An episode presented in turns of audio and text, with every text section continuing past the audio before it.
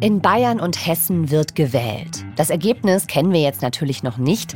Wir haben aber eine Idee davon, wer gerade eher vorne liegt und wer nicht. Wir haben also ein Gefühl für den Trend. In der politischen Stimmung in Deutschland bewegten sich die Ampelparteien in den vergangenen Monaten. Ob sich dieser Trend fortsetzt, dazu dem aktuellen ARD-Deutschland-Trend. Seit über 25 Jahren fragt die ARD bei uns Bürgerinnen und Bürgern nach, um herauszufinden, wie wir über die drängendsten Fragen denken. Mit welchen Politikerinnen und Politikern wir zufrieden sind, wen wir wählen würden, wenn am Sonntag Wahl wäre. Heute drehen wir den Spieß mal um und blicken in den ARD Deutschland Trend Maschinenraum.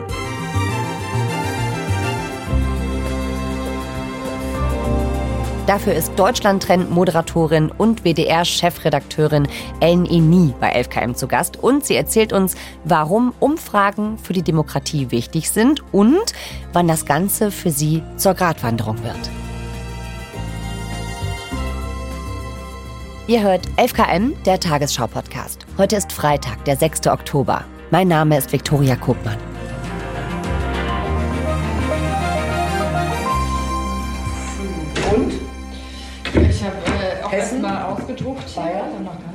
Ellen, herzlich willkommen. Hallo Viktoria. Es ist Endspurt vor der Wahl. Wir hören das schon, bei euch in der Redaktion ist es busy. Was ist da los bei euch beim ARD Deutschland Trend? Äh, tatsächlich, ne, wir haben ja die Veränderung im Vergleich zu Anfang September. Ja, wir haben tatsächlich die Besonderheit, dass wir zwei Landtagswahlen haben, die sehr spannend sind und die große mediale Aufmerksamkeit genießen, Hessen und Bayern. Da machen wir die Vorwahlumfragen immer zehn Tage vor der Wahl, wo sozusagen in diesem Bundesland ganz speziell abgefragt wird, Zufriedenheit mit den regierenden Politikern, Zufriedenheit Zufriedenheit mit der Opposition und eben auch die aktuelle Sonntagsfrage. Und gleichzeitig haben wir einen ganz normalen ARD-Deutschland-Trend. Das ist das, was wir einmal pro Monat abfragen zu aktuellen Themen, die uns interessieren. Und äh, das ist im Zusammenhang, im Umfeld jetzt halt natürlich ganz stark das Thema Migration und natürlich auch Innenministerin Nancy Faeser, die gleichzeitig Kandidatin für die Landtagswahl ist. Das heißt, wir haben eine Kombination aus Landtagsthemen und Interesse und natürlich einem großen bundesweiten Thema, was im Moment sehr, sehr stark diskutiert wird. Mhm. Und das heißt, also kurz vor den Wahlen ist bei dieser Auswertung bei euch ganz viel los, aber die letzte Erhebung passiert zehn Tage vor den Wahlen. Warum? Warum passiert es nicht einen Tag vorher nochmal zum Beispiel? Ja, das ist tatsächlich eine Frage, die oft an uns rangetragen wird. Und wir sind uns da aber mit dem Umfrageinstitut äh, Infratest DIMAP einig, dass wir aus Respekt vor der Entscheidung des Wählers tatsächlich dann unmittelbar vor der Wahl, also das ist sozusagen die Woche, die dann äh, noch passiert, dass wir da keine weiteren Umfragen mehr veröffentlichen. Einerseits ist eine solche Vorwahlumfrage natürlich wichtig, damit man sich überhaupt positionieren kann, damit man sagen kann, okay, wo bin ich denn jetzt ungefähr mit meiner Meinung, wenn ich auf die Gesellschaft gucke, wie sehen es die anderen repräsentativ befragten Menschen und dass man dann aber quasi die gute Woche vor der Wahl seine Ruhe hat. Andere Institute machen das anders. Teilweise wird bis zwei oder sogar einen Tag vor der Wahl noch befragt. Wir haben aber festgestellt, dass die Tatsache, je näher man an eine Wahl rangeht, gar nicht unbedingt das Ergebnis präziser oder besser wird. Also äh, tatsächlich ist es so ein bisschen diese Frage, was für ein Rattenrennen findet denn dann vor einer Wahl tatsächlich statt? Die anderen Institute, die dann näher rangehen und die teilweise wirklich noch äh, bis Freitag, Samstag vor der Wahl fragen, die befördern natürlich auch damit, man guckt dann auf den letzten Metern noch, oh, im Moment sehen die Leute das so, dann muss ich vielleicht doch noch hier eher mein Kreuzchen setzen, damit diese Partei nicht äh, unter die 5%-Hürde fällt oder diese besonders stark wird. Ja. Also man verstärkt den Eindruck, dass man kurz vor der Wahl eine Vorhersage macht, an der man aber noch rütteln kann, weil man ja erst am Sonntag wählen geht. Wir sagen, Umfragen können eine aktuelle politische Meinung abbilden. Sie sagen nie ein Wahlergebnis hervor und deshalb sind wir auch zehn Tage vorher am Ende. Infratest DIMAP, das ist das Institut, das für euch die Erhebung macht. Ne? Kannst du noch mal erzählen, die meisten kennen den Deutschland-Trend, aber wie ist er aufgebaut und was wird da erhoben? Genau, also Infratest DIMAP ist ein Meinungsforschungsinstitut, äh, was äh, seit 1997 für die ARD tatsächlich diesen Deutschland-Trend erhebt. Wir haben da also auch mittlerweile eine sehr lange Zeitleiste, wo man Vergleiche stellen kann und einmal pro Monat haben wir ein Fragenpaket mit denen verhandelt. Das findet also jeden Monat statt. Und wir gucken unter anderem jeden Monat auf die Sonntagsfrage. Wir gucken jeden Monat auf wichtige Politiker, äh, die bundespolitisch eine Rolle spielen. Wie werden die bewertet? Ist man mit denen zufrieden oder nicht? Und wir gucken auch ganz häufig auf die Zufriedenheit mit der Arbeit der Bundesregierung. Das sind also Fragen, wo wir jeden Monat einen Wert haben und eine sehr große Detaildichte im Zeitverlauf. Und dann gibt es Themen, die ähm, einfach eben aktuell zum Beispiel besonders diskutiert werden. Und so gucken wir in einem Teil der Fragen des Deutschlandtrends eben immer auf die aktuelle Situation und das, was im Moment die Menschen bewegt und wo wir sozusagen politischen Diskurs abbilden können. Ja, und das, was wahrscheinlich so die meisten kennen, ist ja die Sonntagsfrage. Wenn schon am Sonntag wieder Bundestagswahl wäre. Das ist ja so quasi der Star unter den Umfragen gefühlt. Ja, genau. der bekannteste. Ist, das ist der Star und ich ähm, muss auch ganz ehrlich sagen, auch im Kollegenkreis kommen die Leute immer und sagen, ja und, und, und was sagt die Sonntagsfrage? Also mhm. das ist so wirklich so dieser One-Hit-Wonder sozusagen. Ich finde persönlich die Sonntagsfrage gar nicht so spannend, weil ähm, ein oder zwei Punkte von einem Monat auf den anderen liegen im Bereich der statistischen Schwankungsbreite. Das ja. heißt also erst, wenn sich wirklich über mehrere Monate hinweg eine Partei stetig verbessert, so wie das jetzt äh, die AfD in den letzten Monaten getan hat, ähm, dann kann man wirklich von etwas sprechen, wo man sagt, da müssen wir mal drauf gucken. Die Sonntagsfrage alleine reicht dafür nicht, sondern wir haben dann auch in den vergangenen Monaten versucht zu fragen, welche Motive haben denn die Menschen, die mit der AfD sympathisieren? Was sind die Gründe, warum sie die AfD wählen? Aus äh, wirklicher Überzeugung äh, von ähm, dem, was die vorschlagen, oder weil sie halt die anderen Parteien ablehnen. Und mhm. da ist natürlich rausgekommen, die stärkere Motivation ist der Protest gegenüber anderen Parteien. Und so haben wir im Schritt der Monate immer versucht, das noch feiner zu fassen. Einen Monat später haben wir dann gefragt, welche Themen beschäftigen denn äh, die AfD-Sympathisanten am meisten? Und ähm, da ist natürlich an erster Stelle das Thema Migration, aber auch Inflation spielt eine ganz große Rolle. Und deutlich weniger wichtig bei AfD-Anhängern ist das Thema Klima Klimawandel und Klimapolitik, was in der Mehrheit der Gesellschaft ganz anders aussieht. Mhm. So kann man sich da also annähern. Die Sonntagsfrage alleine finde ich zwar sportlich und interessant für die Allgemeinheit, aber mhm. eigentlich eine richtige Bewertung kriegt man nur, wenn man andere Fragen dazu stellt. Jetzt hast du gerade gesagt, ihr lasst die Leute zehn Tage vor der Wahl in Ruhe aus Respekt vor der Entscheidung des Wählers. Heißt ja mit anderen Worten, ihr wollt diese Entscheidung nicht beeinflussen. Inwiefern ist so eine Umfrage denn eine Beeinflussung von der Wahl? Also es ist natürlich eine Gratwanderung. Einerseits äh, wollen wir mit unseren Umfragen ermöglichen, äh, dass sich Bürgerinnen und Bürger im politischen Diskurs positionieren können und sehen können, wo stehe ich in der Gesellschaft. Und das ist deshalb wichtig, weil wir tatsächlich ein repräsentatives Bild von der Gesellschaft mit ihren Meinungen abbilden. Und wir haben nicht die lautesten da. Wenn man die Berichterstattung verfolgt, Social Media verfolgt und so weiter, könnte man ja den Eindruck gewinnen, die, die am lautesten schreien, kriegen auch den meisten Rückhalt in der Bevölkerung. Und ja. dazu sind die Umfragen total gut, um wirklich abzubilden, wie ticken denn die Deutschen eigentlich wirklich? Wie ticken auch die Stillen, die sich nicht äußern? Von daher ist es auf der einen Seite ein echtes Instrument, äh, damit die Menschen sich im politischen Diskurs verorten können. Auf der anderen Seite ist klar, wenn ich da sehe, uiuiui, Partei XY könnte vielleicht entweder unter die 5%-Hürde fallen oder ich will, dass diese Partei unbedingt stärker wird als diese andere und wo tue ich dann jetzt mein Kreuz hin? Das kann natürlich taktisches Wählen beeinflussen. Deshalb sagen wir, zehn Tage vorher ist Schluss. Das ist sozusagen unsere Positionierung bei dieser Gratwanderung. Mhm. Aber sicherlich, ich, ich, ich sehe ja die anderen Umfragen auch und ich nehme sie ja wahr. Sie interessieren mich ja am Ende natürlich auch. Mhm. Und ich kann mir vorstellen, dass bei dem einen oder anderen das dann vielleicht nochmal eine Entscheidung am Wahltag beeinflussen kann.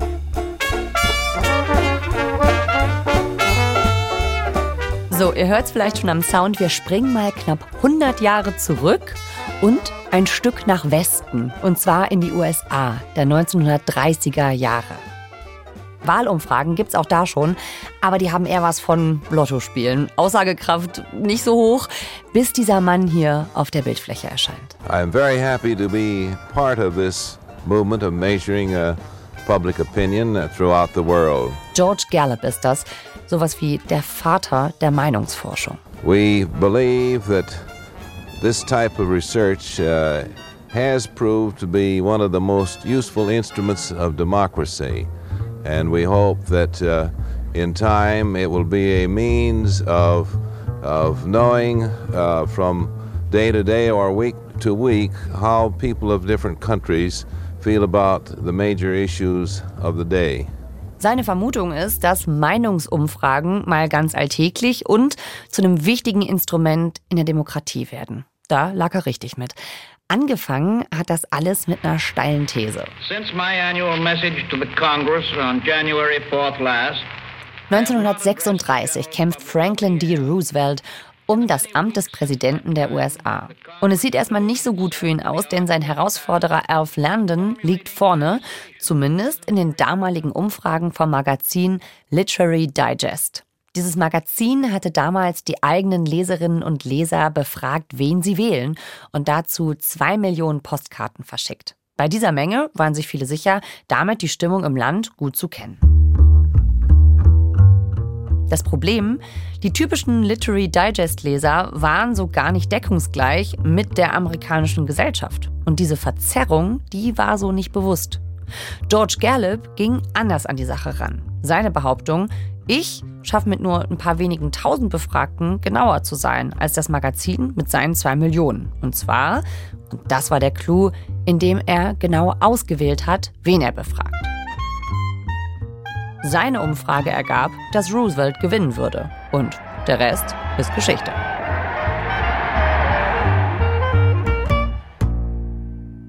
Das ist ja quasi eine super Herleitung der Repräsentativität. Also es ist ganz, ganz wichtig, möglichst breit die Bevölkerung abzubilden. Und Umfragen sind immer nur eine Annäherung an die Wirklichkeit. Also wenn man einen Statistiker fragt, äh, der sagt, du willst eine wirklich belastbare Information darüber, wie Deutschland tickt, dann musst du eigentlich 30.000 oder 50.000 Menschen befragen, also aus Statistikersicht. Mhm. Ne?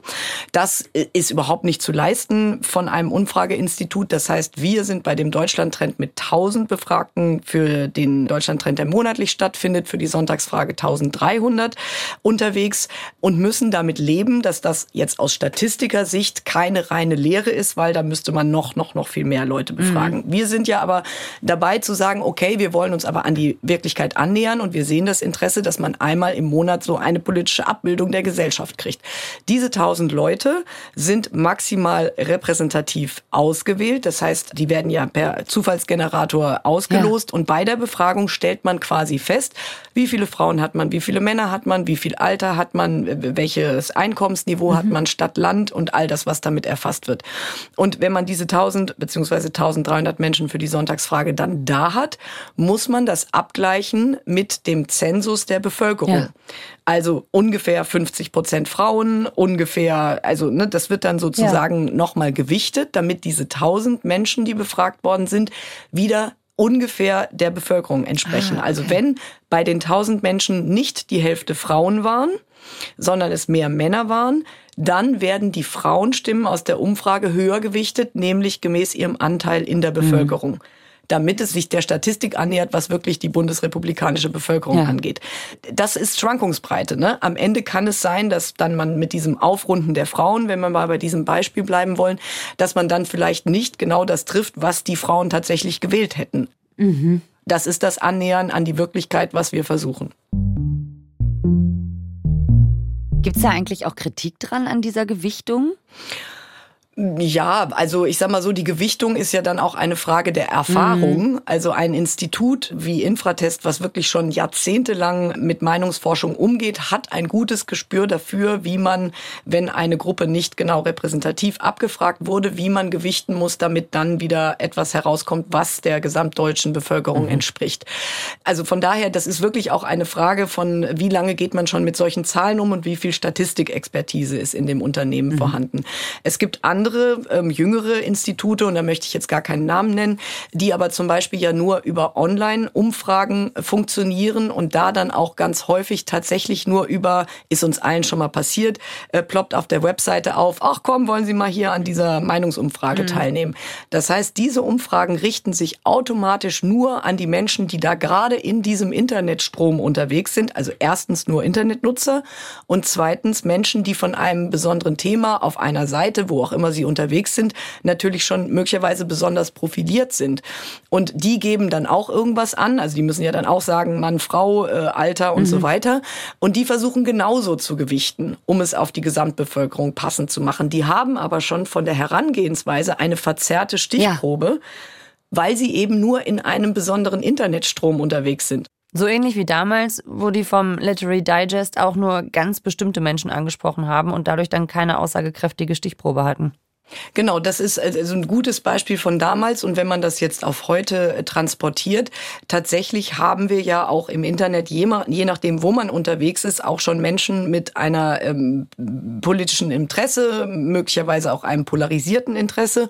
Und wir haben natürlich Heavy-User, die unterwegs sind, weil sie an all diesen Themen so interessiert sind und möglicherweise bei sehr vielen Umfragen mitmachen oder bei den Umfragen zu den Themen, die sie besonders interessieren, zum ja. Beispiel Migration. Ja. Und dadurch haben wir natürlich eine unmögliche Verzerrung im Netz, weil wir gar nicht repräsentativ Leute fragen, sondern die, die sowieso schon in diesem Internetstrom unterwegs sind. Vielleicht äh, ein Bild, wenn man sagen würde, das ist wie wenn man sich jetzt an die Autobahn stellt und äh, da die Menschen befragt, dann würde man auch nur Autonutzer oder Autobahnnutzer ja, treffen genau. und alle anderen eben nicht, die mit dem Fahrrad zu Fuß oder was auch immer unterwegs sind. Was anderes ist ja auch wichtig, wie man gewisse Fragen stellt. Ja. Wie macht ihr das? Wie schafft ihr es, dass ihr mit diesen Fragen nicht beeinflusst? Also jetzt mal ganz blöd gesagt, wenn man sagen würde, inwiefern machen Ihnen Flüchtlinge Sorgen oder mhm. machen Ihnen Flüchtlinge Sorgen, da würde ja vielleicht jemand antworten, ach ja, jetzt wo Sie es sagen schon, der es mhm. vorher gar nicht so gedacht hätte. Mhm. Wie schafft man es, dass man mit diesen Fragen nicht selbst beeinflusst? Das ist tatsächlich äh, jeden Monat wieder eine große Herausforderung und ähm, gerade in Zusammenhang mit einem so emotionalen Thema wie dem äh, Thema äh, der Flüchtlinge, weil du es gerade angesprochen hast, also wir haben schon auch Sorgen im Zusammenhang mit Flüchtlingen abgefragt, aber mhm. wir versuchen das dann so, nennen das, äh, ich finde es ein hässliches Wort, eine Sorgenbatterie, also wo mehrere Sorgen gleichzeitig abgefragt werden. Äh, dann zum Beispiel. Ähm, heißt das so? Äh, ja, das heißt tatsächlich, also der, der, der, der, der, der Meinungsforscher sagt, wenn er mehrere Fragen, also haben Sie Sorge vor, eins, zwei, drei, vier, fünf, wenn da mehrere Items genannt werden, nennt er das dann eine Sorgenbatterie. Wir haben äh, zuletzt zum Beispiel gefragt, machen Sie sich Sorge, dass äh, die Flüchtlinge nicht gut in den Arbeitsmarkt integriert werden können oder nicht gut in die Gesellschaft integriert werden können. Mhm. Da muss man wirklich sehr aufpassen. Wir haben zum Beispiel auch das Wort Flüchtlingskrise schon mal benutzt, sind jetzt aber dazu übergegangen, es eben nicht Krise zu nennen. Also es ist ja schon ein Frame, äh, mhm. äh, sondern jetzt wirklich vom Umgang mit Flüchtlingen zu sprechen, um da so objektiv und so wenig wertend wie möglich äh, unterwegs zu sein. Und natürlich mhm. sehe ich das auch bei Fragen von von äh, Mitbewerbern, wo sehr pointiert gefragt wird und äh, wo auch sehr theoretisch gefragt wird. Also nehmen wir mal die äh, neue Bewegung von Sarah Wagenknecht, die ja noch gar nicht gegründet ist, über die alle Welt spekuliert. Und es gibt mhm. natürlich Umfrageinstitute, die haben schon gefragt, äh, würden sie der neuen Bewegung von Sarah Wagenknecht ihre Stimme geben? Und wenn ja, im Vergleich zu diesem anderen Politiker, wen würden sie vorziehen? Ja. Das machen wir nicht, weil es doppelte theoretische äh, Hypothese ist sozusagen. Ja. Und es darf auch nicht so suggerieren. Also zum Beispiel von den Olympischen Spielen äh, profitiert eine Stadt in hohem Maße wirtschaftlich. Sind sie dafür, dass äh, Berlin sich bewirbt oder sowas? Ne? Also das muss man halt alles rauslassen und gleichzeitig muss man den Kontext trotzdem beschreiben. Also möglichst objektiv schildern. Die EU-Staaten haben sich vorgenommen, an den EU-Außengrenzen äh, Flüchtlinge in besonderen Zentren zu registrieren und dort auch festzuhalten. Finden Sie, dieser Vorschlag geht in die richtige Richtung? Richtung oder eher in die falsche Richtung. So haben wir das zum Beispiel bei den Asylzentren versucht äh, zu fragen.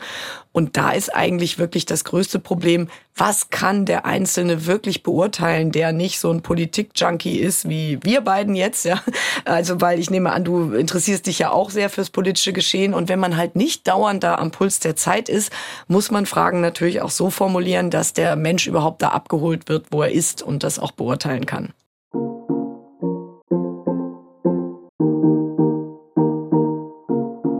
Also je umstrittener ein Thema, desto heikler auch die Umfrage. Jetzt hast du schon ein paar Mal das Thema Migration genannt. Ein anderes Beispiel, an das ich so denke, ist Corona. Da ging es ja auch viel um Emotionen und Stimmung in der Bevölkerung. Welche Rolle haben die Umfragen denn während der Pandemie gespielt? Also ich finde, das ist ein wirklich äh, sehr, sehr gutes Beispiel. Also so ab März 2020 ähm, habe ich zum ersten Mal wirklich auch persönlich erfahren, wie äh, unsere Umfragen letztendlich auch bei Depolarisierung helfen können. Denn, wenn ich mich richtig erinnere, so die ersten äh, ein, zwei Monate waren ja auch äh, von großer Sorge um das Virus geprägt und äh, Lockdown überall, alle sind zu Hause geblieben. Und dann ging es ja aber relativ schnell in die Debatte Freiheitsrechte versus Gesundheitsschutz. Und ähm, da die äh, Querdenkerbewegung, die dann auch äh, sich da gebildet hat, ja sehr laut war und äh, gegen die Einschränkung von Freiheitsrechten äh, gekämpft hat, gesagt hat, das Virus ist gar kein Virus und das ist alles ganz schlimm. Die waren so laut, die haben medial so viel Aufmerksamkeit bekommen, weil es natürlich auch ein neues Phänomen war. Und da war es aber total gut, dass man einmal im Monat dagegenhalten konnte. Ja, aber die Mehrheit der Menschen in Deutschland findet immer noch, dass diese Maßnahmen angemessen sind oder sogar, dass sie nicht weit genug gehen. Das heißt, die Querdenker, die laut sind, waren lange, lange Zeit in einer Minderheit. Und das hat sich eigentlich erst äh, wirklich gelockert, als durch Mehrfachimpfungen die Gefahr des Virus auch längst nicht mehr so groß war und äh, man dann dann gesagt hat, okay, jetzt muss wirklich auch die Freiheit wiederkommen und der Gesundheitsschutz muss zurücktreten. Wir hatten eigentlich die ganze Zeit immer die Minderheit der Menschen, die gesagt hat, die Maßnahmen gehen zu weit. Und trotzdem haben wir die Proteste dazu überproportional lautstark gehört. Ja, genau. Und ohne solche Umfragen wäre es einem ja gar nicht so richtig klar, wie jetzt so die Meinung ist. Besonders eben, wenn es um solche Themen geht, die polarisieren, wo es also mal vereinfacht zwei Seiten zugibt. Ja. Gibt es denn Beispiele, wo das nicht so gut gelaufen ist mit so einer Differenzierung in Umfragen? Ich habe jetzt zum Beispiel ans Thema Brexit gedacht. Genau, beim Brexit war es ja ein ganz klares äh, Ja, Nein, also raus oder drinbleiben äh, Thema. Was ist da eigentlich passiert? Also äh, wissen, dass ich äh, nicht genau weiß, wie die englischen Umfrageinstitute an der Stelle arbeiten, aber tatsächlich sahen die meisten Institute damals ja das Pro-EU-Lager knapp vorne. Es war aber immer noch im Bereich der statistischen Schwankungsbreite. Also bei uns liegt die, wenn man von 1300 Befragten in der Sonntagsfrage ausgeht, kann das bis zu drei Prozentpunkte nach oben oder nach unten sein. Das ist einfach rechnerisch statistisch so. Und ähm, ich glaube, dass es bei den Brexit-Umfragen äh, im Vorfeld tatsächlich so war, gut, die meisten Institute haben sie vorne gesehen, nicht so deutlich, dass es überhalb der Schwankungsbreite gewesen ist. Und das ist nicht richtig thematisiert worden. Also es wurde nie gesagt, es können sich auch alle Institute zufällig um diese drei Punkte nach oben oder unten irren, vor allem nach unten, dann würde ja das Pro-Brexit-Lager unter 50 Prozent fallen. Das mhm. ist nicht ausreichend thematisiert worden. Das war auch aus meiner Sicht der größte Fehler in der Angelegenheit. Und dann kommt tatsächlich das, was du auch schon angesprochen hast. Dann haben die Leute da drauf geguckt und das ähm, Brexit-Lager, diejenigen, die raus wollten, konnten viel stärker mobilisiert werden. Denen war das viel wichtiger, das Thema. Und die haben gesagt, oh, das äh, drinbleiben ist knapp vorne, jetzt gehen wir alle an die Urne. Mhm. Und die anderen sind zu Hause geblieben. Da ist genau das passiert, was tatsächlich stattfinden kann, wenn eine solche asymmetrische Mobilisierung stattfindet, wie es bei diesem emotionalen Thema dann der Fall gewesen ist. Und wenn ihr sowas beobachtet, welche Konsequenzen hat das für eure Arbeit? Ja, was hat es für Konsequenzen? Also wir können nur mit den Mitteln arbeiten, die wir haben. Also jetzt äh, bezüglich der regelmäßigen Deutschland-Trend-Umfragen, die wir machen, eben diese Menschen, die wir befragen, mit Blick auf die Wahlen regelmäßig sagen, das ist ein politisches Meinungsbild aus dieser Woche. In zehn Tagen kann sich da noch viel tun. Wir erinnern auch regelmäßig alle Redaktionen, sogar im eigenen Haus daran, dass nicht am Tag äh, vor der Wahl oder am Wahltag gesagt wird, ja, Umfragen sagen ein Kopf-an-Kopf-Rennen äh, voraus. Nein, mhm. Umfragen sagen nie etwas voraus. Mhm. Umfragen bilden eine aktuelle politische Stimmung ab und ich kann mich orientieren, was die Menschen diese Woche bis zum Donnerstag gedacht haben. Mhm. Und zehn Tage später ist die Wahl. Ja. Also auch selbst in unseren eigenen Redaktionen muss man sagen, nein. Also wenn man sagt, wir wollen Orientierung bieten und wir können aber immer nur sagen, diese Orientierung ist die aktuelle politische Lage, die wir abgebildet haben bei der Wahl wird passieren, was passieren wird. Nimm es und mach damit, mhm. was für dich gut ist. Das ist das, was wir tun können. Und immer nur dagegen anwirken, dass Umfragen irgendetwas voraussagen oder eine Gewissheit bieten, die, wie wir jetzt mehrfach festgestellt haben, die es halt tatsächlich nicht gibt. Also einerseits die harten Zahlen, andererseits die Schwierigkeit, das in den Kontext zu stellen. Lass uns noch mal direkt hinter die Kulissen schauen. Wie wird denn dann im Verlauf eures Vorwahl-Donnerstags aus den frischen Zahlen dann eine Fernsehsendung? links. Wir haben die Grafiken, die wir ausgewählt haben für die Aktuelle Stunde und für Tagesschau 24 bekommen und haben äh, einen Blick drauf geworfen und einmal gecheckt, ob das alles so für den Zuschauer auch konsumierbar ist. Genau, wir haben alles drei jetzt. Ja. Beide Landtagswahlen ja. und äh, die Migration. Ja, nee, das ist auch richtig, mit dem Thema Migration anzufangen. Hallo. Hallo. Da sind wir. Tagesthemenschalte. Alle bereit. Deutschland trennt. Und zwei Vorwahlumfragen. So viel auf einmal. Haben wir selten. Und dann, ja, nach 18 Uhr machen wir eine Tagesschau 24 Schalte, eine aktuelle Stunde Schalte und am Ende die Tagesthemen. Und dann ist sozusagen das Bouquet von 12 bis 22 Uhr fertig. Ein bisschen schnell durch. Wir haben insgesamt netto ohne Fragen 5,30 für alles. Oh. Also okay, wenn wir ja, gut, dann müssen wir mal gucken, ob wir das schaffen. Ja. Okay. Alright. Dann Ruhe bitte für eine Probe. So, von mir aus können wir. Also, wir haben gemerkt, solche Umfragen, die beeinflussen uns auch irgendwie in unserem Wahlverhalten als potenzielle Wählerinnen und Wähler. Aber inwiefern beeinflussen die denn vielleicht auch Politiker und Politikerinnen? Also ich, ich, ich glaube, wenn man jetzt äh, zum Beispiel konkrete Maßnahmen in der Flüchtlingspolitik abfragt, ich glaube nicht, dass sich irgendein Politiker daran orientiert, was da im Einzelnen bei unseren Umfragen rauskommt. Richtig ist, dass das große Bild also eben das Erstarken der AfD über Monate hinweg, die Unzufriedenheit über Monate hinweg. Äh, ich bin mir sicher, dass das auch äh, unseren Kanzler, der ja im Wesentlichen sagt, ich mache Politik und kümmere mich nicht um Umfragen, dass das den nicht kalt lassen kann. Mhm. Zumal natürlich auch die Parteien selbst Meinungsforschungsinstitute beauftragen, um rauszukriegen, wie denkt denn die Bevölkerung eigentlich über Thema X oder Y. Mhm. Also ich glaube, man kann sich davon nicht freimachen, weil es natürlich wichtig ist, was denkt das Volk. Ja. Aber dazu ist die Politik jetzt jetzt mittlerweile so komplex und allein das Thema Migration ja ein solches Jahrzehntthema, was wir haben, dass es da, glaube ich, nicht viel Sinn macht, sich an den Monatsumfragen zu orientieren, was wollen die Deutschen oder was wollen sie nicht. Jetzt haben wir schon ganz viel über Herausforderungen gesprochen ja. bei Umfragen, äh, wie man es überhaupt falsch machen kann. Erstmal bei der Machart und dann, äh, was man daraus lesen kann oder auch nicht oder was es vielleicht auch für negative Folgen hat. Warum können wir trotzdem nicht auf diese Umfragen verzichten? Warum sind sie trotzdem wichtig? Ja, also ich finde, das ist einfach irgendwie so ein, ein realistischer Blick auf das, was wir leisten können.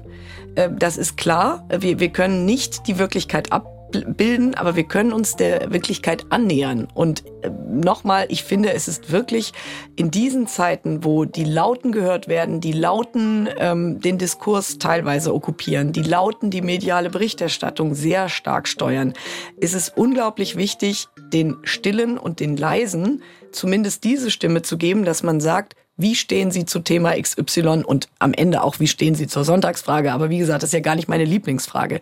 Mhm. Ich finde, das ist wirklich ein Mittel der demokratischen Partizipation in diesem Land, dass ich merke, nicht all das, was laut äh, durchs Dorf getrieben wird, die nächste Sau, das nächste Thema, nicht all das ist wirklich für alle Menschen so wichtig, wie es scheint, sondern mhm. ich kriege ein Bild davon, wie die Mehrheit oder ähm, auch eine Minderheit meinetwegen, aber wie Menschen über ein Thema denken. Deshalb finde ich, es ist wirklich für die Verortung in der politischen Gesellschaft unabdingbar, dass wir solche Umfragen machen. Ja. Und gleichzeitig ist es unabdingbar, dass wir immer sagen, wo die Grenzen sind, was wir mhm. können und was wir nicht können. Ja, Total, weil was sollen wir sonst machen? Also sonst müssten wir einfach unsere Nachbarn fragen oder in den Kommentarspalten bei Social Media nachsehen und uns dann ein ungefähres Bild machen, was denn wohl die Meinung ist. Aber das wird wahrscheinlich nicht richtig zutreffend sein. Und ich finde, also den, das noch der Vergleich vom Gartenzaun. Jeder hat seinen Nachbarn, mit dem ja. er mal redet. Und, ähm, ja. und dann hat man früher gesagt, ach guck mal, was für ein Zufall. Der Nachbar denkt ja genauso wie ich oder halt nicht. Ne? Durch Social Media haben wir ja diese Multiplikation von Nachbars Gruppen, weil auf einmal ganz viele Nachbarn, die gleich denken, ja. äh, sich weltweit zusammenfinden. Und dann hat man den Eindruck, ach guck mal, so viele Menschen denken so wie mein Nachbar. Das stimmt ja aber gar nicht. Denn mhm. diese Filterblasenbildung im Netz, die führt ja gerade dazu, dass man den Eindruck hat, wahnsinnig viele Menschen denken das. Ja. Nicht nur mein Nachbar. Aber es ist so gar nicht. Und da ja. sind Umfragen repräsentative und äh, qualitativ gute Umfragen sehr wichtig. Es ist wirklich aus meiner Sicht die im Moment objektivste Verortung im politischen Diskurs, die wir haben. Also gute repräsentative Meinungsumfragen sind jedenfalls besser als das, was man in seinen Social-Media-Kanälen sieht, weil wir wissen alle, die sind gefiltert nach dem, was ich gerne mag und mhm. davon kriege ich mehr. Ähm, das ist total wichtig und ersetzt aber natürlich nicht das wirkliche Bild des Landes, was dann tatsächlich bei Wahlen auch äh, passiert. An einem Wahlabend sehen wir ja dann, wie viele Menschen haben sich entschieden, wie viele Menschen sind zur Wahl gegangen und welcher Partei haben sie ihre Stimme gegeben. Das ist dann natürlich wieder eine Momentaufnahme und ein Bild und da können wir wieder drauf aufbauen und äh, über die Monate nach der Wahl wieder mit Umfragen gucken, wie verändert sich das. Und das wird jetzt ganz besonders spannend bei den Wahlen, die jetzt bevorstehen. Vielen lieben Dank, Ellen. Und vielen Dank, Victoria, dass ich bei euch zu Gast sein durfte. Bin großer Fan eures Podcasts und hoffe, ich konnte ein paar Menschen klüger machen. Ach, wie schön. Danke. Bis dann. Tschüss. Ciao. Das war 11KM vor den Wahlen in Bayern und Hessen mit einem Blick darauf, wie Wahl- und Meinungsumfragen entstehen, wie sie dem demokratischen Prozess möglichst viel nützen und wenig schaden. Dabei war Ellen Eni, WDR-Chefredakteurin und Moderatorin des ARD Deutschland Trends. Wenn euch das hier gefallen hat, dann empfehlt uns doch gerne weiter und abonniert uns, wenn nicht schon längst geschehen. Autor dieser Folge ist Stefan Beuting. Mitgearbeitet haben Hannes Kunz und Lisa Henschel. Produktion Viktor Weresch, Christiane Gerhäuser-Kamp, Florian Teichmann, Jonas Teichmann und Hanna Brünjes. Redaktionsleitung Lena Gürtler und Fumiko Lipp. 11KM ist eine Produktion von BR24 und NDR Info. Mein Name ist Viktoria Kobmann. Wir hören uns kommende Woche wieder. Tschüss! Und hier noch ein Tipp von mir, auch zum Thema Wahlen. Mitte Oktober ist eine der wichtigsten Wahlen in diesem Jahr für Polen und auch für Europa. Polen steht vor einer wichtigen Entscheidung. Soll die nationalkonservative Peace-Partei das Land weiterhin führen oder ist die Zeit nach knapp acht Jahren vorbei?